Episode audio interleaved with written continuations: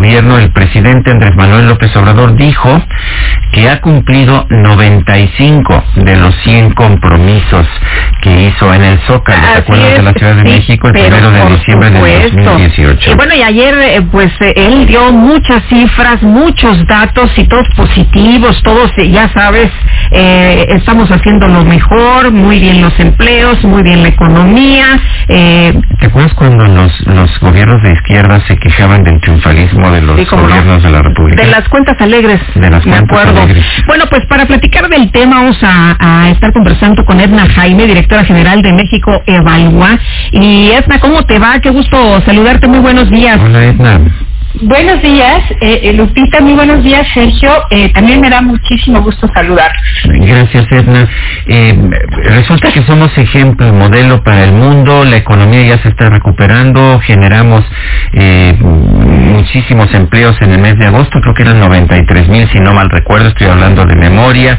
en fin, a pesar de la pandemia, México es ejemplo en el mundo y, nos va mejor que otros países del mundo. Bueno, ya no tenemos ni masacres, ni cuestiones eh, graves, ¿no? Los delitos han bajado 30%. Bueno, el feminicidio ha bajado, imagínate el feminicidio también. ¿Cómo ves, Edna? Pues, eh, no, me, no me digas que tienes otros datos, ¿eh? Tengo otros datos, pero decirte, Sergio, que sí creo que la brecha entre la realidad y lo que el presidente nos plantea cada vez es más grande. Y no solamente es a nivel de discurso. Eh, sino a nivel de política pública, de la respuesta que el gobierno federal está dando pues a, las problemáticas que estamos viviendo. Eh, la verdad es que tenemos retos fenomenales, ya los teníamos, eh, los hemos tenido desde hace años, eh, la pandemia viene a acentuarlos y sin embargo el, gobierno federal responde con política pública de muy bajita calidad. Esa es la realidad. Eh, lo teníamos aún antes de la pandemia y ya con la pandemia pues yo creo que pues esta brecha entre lo que se hace y lo que necesitamos pues ya es muy grande y, y pues eso se refleja en indicadores clave.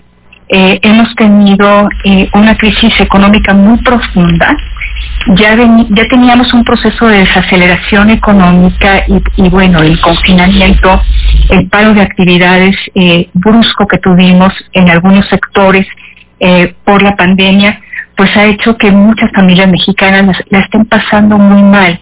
Entonces yo creo que ayer este discurso no encontró resonancia con, con pues aquellas personas que eh, pues han tenido que sufrir por servicios eh, públicos de mala calidad, especialmente servicios de salud. Pero, sigue teniendo una popularidad bastante importante el presidente. ¿Tú piensas que no tuvo resonancia o es más bien que, digamos, los grupos pensantes, los que realmente analizan las cifras, pero que son una minoría, son los que eh, los que no tuvieron resonancia? Mira, yo creo, eh, eh Sergio, que el presidente tiene una personalidad y un discurso muy atractivo para muchos mexicanos porque recoge preocupaciones ancestrales y demandas ancestrales y es muy hábil para comunicar, para hacer frases con mucha, eh, eh, eh, pues con mucho pegue, pero yo creo que eventualmente, pues las personas que están, que la están pasando mal, pues van a tener que contrastar eh, el discurso con la realidad. El presidente sigue siendo, sigue teniendo niveles muy altos de aprobación, no tanto, o ya, o ya hay resultados y opiniones contrastantes cuando se evalúa su gestión por temas. Entonces, eh, pues yo creo que empieza ya a haber un divorcio y eventualmente eso va a tener una repercusión en la aprobación presidencial, porque al final del día la gente forma percepciones y, forma juicios, pues a partir de lo que tiene en su bolsa y lo que tiene en su mesa. Entonces, eh, pues sí creo que, que eh, lo que planteó el presidente ayer, pues sí se contrasta con una realidad muy compleja. Y como les decía, con política pública de bajita calidad, que el presidente insiste en sostenerla. A mí me impresiona la, que nada perturbe la certeza, sus propias certezas el, mundo nos está cambiando, la realidad del país nos cambió de manera bruta y sin embargo el presidente no quiere modificar los instrumentos y el proyecto que él ha decidido impulsar, que por cierto no es tan transformador ni tan de largo alcance como se prometía. La cuarta transformación se resume en un conjunto de programas sociales con algunos problemas, eh, se resume en un eh, recorte de gasto bastante eh, mal comunicado y yo creo que también mal pensado. Y, y en un ataque a la corrupción que no se sustenta en una política pública que realmente vaya al fondo del problema. Sin embargo, ayer el presidente decía que este gobierno no va a ser recordado por ser corrupto. Ya lo había adelantado que incluso iba a empezar su discurso este eh, del segundo informe eh, refiriéndose a la corrupción y efectivamente así lo, lo hizo, ¿no? Y, y dijo que que bueno, pues ya arriba ya no hay ya no hay corrupción. Habría que definir qué es arriba, Lupita, y qué es abajo. Eh, yo pienso que el presidente no ha querido utilizar los instrumentos que tiene el Estado mexicano para poder controlar la corrupción, eh, pues de manera eh, específica el Sistema Nacional Anticorrupción. Entonces, el presidente no tiene manera de saber lo que realmente está pasando. Eh, eh, hay, se realizan millones de, transacciones cotidianamente y, pues no creo que el presidente pueda tener control de eso. Veremos eh, con el transcurrir de esta administración, pues cómo y si hay transparencia, por supuesto, condición para conocer cómo, cómo se dan estas operaciones, si realmente hay menos corrupción o no. Yo creo que el presidente no tiene manera de controlar lo que sucede eh, con el aparato público.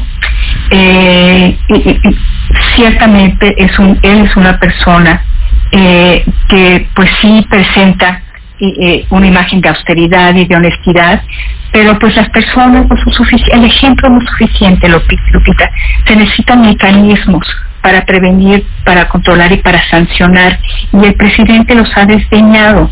Entonces, yo creo que no puede haber una lucha anticorrupción efectiva si no se fortalecen y si no se utilizan los, los instrumentos que el propio Estado mexicano eh, tiene para hacer y para mitigar la corrupción. Entonces, decía ayer el presidente, sin embargo, que le está entregando algún tipo de subsidio a siete de cada diez familias en el país. ¿No, no, no lo hace esto necesariamente popular?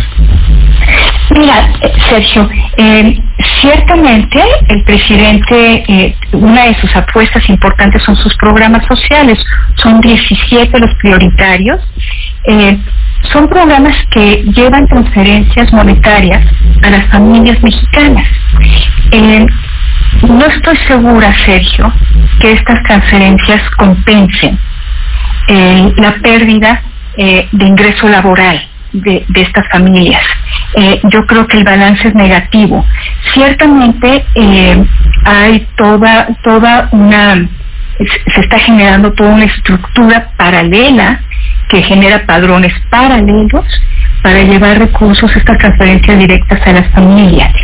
Uno podría pensar que se está generando ahí un apoyo permanente para el presidente. Sí es importante decir que los padrones de beneficiarios que se construyeron durante muchos años fueron puestos de lado y se están creando nuevos padrones construidos desde territorio por eh, los servidores de la nación que son pues es como no, no está bien definido la estructura burocrática el papel que juegan, pero están trabajando en territorio, visitando los hogares y haciendo estos padrones alternativos para llevar estas transferencias a los hogares.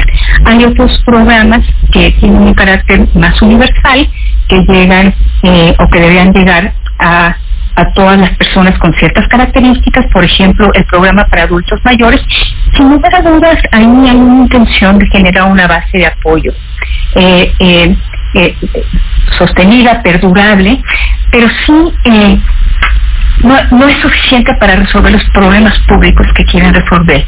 No sé si vayan a tener un efecto político electoral, que, que a través de ellos se cree una estructura eh, eh, eh, territorial para Morena, apoyo político. Lo que sí te puedo decir que en términos de política pública son programas ya evaluados en su diseño por Coneval y en esta evaluación sí se presentan deficiencias esto desde el punto de vista técnico, que eh, pues que nos, nos anticipan que no van a lograr sus objetivos. A lo mejor logran un objetivo político, pero no el objetivo de resolver el problema público y sin lugar a dudas no son suficientes para compensar lo que esta crisis sanitaria ha generado en términos de pérdida de ingresos, de pérdida de empleo eh, para las familias mexicanas. Entonces, el presidente no ha querido, él dice, y lo dijo ayer en, en su informe, que su modelo es eh, pues heterodoxo y que debemos y que otras naciones deben aprender de él que se construye de abajo hacia arriba. El presidente tiene confianza en que estos programas van a detonar la recuperación económica yo creo que es muy limitado eh, el efecto que puede tener eh, para pues echar a andar de nuevo esta economía. Entonces eh, pues sí veo Sergio y Lupita que hay eh, pues pues un desbalance entre lo que necesitamos y lo que se nos ofrece. Pues yo quiero agradecerte como siempre, Edna Jaime, directora general de México Evalúa, por habernos aportado tus reflexiones. Muchas gracias, Sergio. Muchas gracias, Lupita. Pues un gustazo. Gracias. con ustedes. Muy buenos días. Igualmente, Edna Jaime. Y bueno, Augusto Tempa nos tiene la información sobre lo que dice hoy el presidente López Obrador, que se ha referido, por cierto, a un tema que causó muchísima discusión el día de ayer sobre pues la disminución